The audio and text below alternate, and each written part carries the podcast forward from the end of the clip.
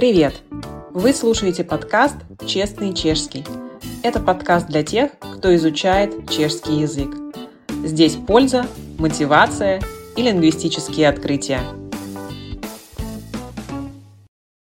Здравствуйте, дорогие радиослушатели! Сегодня с вами на связи Ирина, я одна из создательниц курса «Поддержи на 180 градусов», и сегодня у меня для вас небольшой тизер ко второй части курса – мы поговорим о том, как назвать семью по фамилии с помощью притяжательного прилагательного и причем здесь падежи. Давайте представим, что к нам в гости приехала семья, папа, мама и их сыновья. Допустим, их фамилия Новотный. Новотный. Как сказать, к нам приехали Новотные? Приехали к нам Новотный.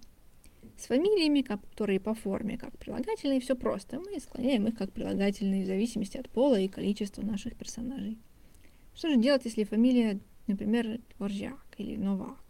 Будут они дворжаковые с мягким «и», дворжаковые с твердым «и» или дворжаковые. В чешском для обозначения семьи или группы родственников под одной фамилией часто употребляется притяжательное прилагательное, образованное от фамилии в мужском роде. Притяжательные прилагательные – это такие специальные слова для выражения принадлежности. Дворжак, дворжак. У него есть сын.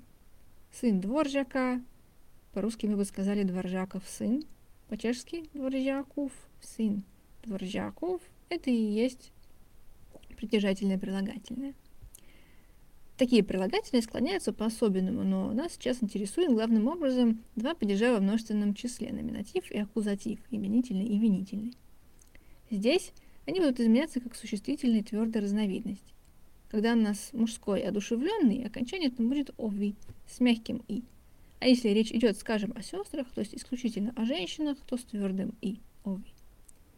И ова, когда это средний род с кратким а. То есть у нас есть Томаш Дворжак. Жена его будет Ивана Дворжакова. Вместе они Дворжаковы с мягким и. Сыновья их будут зваться Синове Дворжаковы с мягким и. А две дочки Цари Дворжаковы твердым «и». Если же на наше счастье у них родятся внуки, будут они внучата Дворжакова с кратким «а». При этом в аккузативе, в винительном падеже, и в мужском, и в женском роде будет и твердый, как и у существительных. Вот у нас есть братчи, а сестры, но мам, братры, а сестры.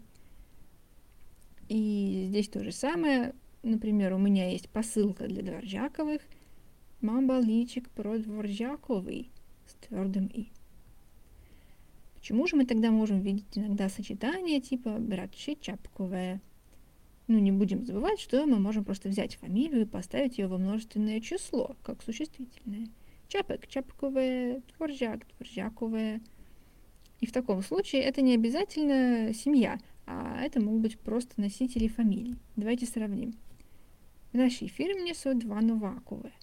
В нашей фирме есть два Новака – родственники они или не родственники, мы не знаем. Но если братья у нас на вакове, у нас работают на у нас работают именно родственники, семья, семейный бизнес или там братья. Так, это все. Если вы хотите узнать больше о притяжательных прилагательных, как они склоняются и какие у них есть функции, приходите к нам на курс о падежах. А сейчас идите и сделайте несколько заданий для того, чтобы закрепить пройденное.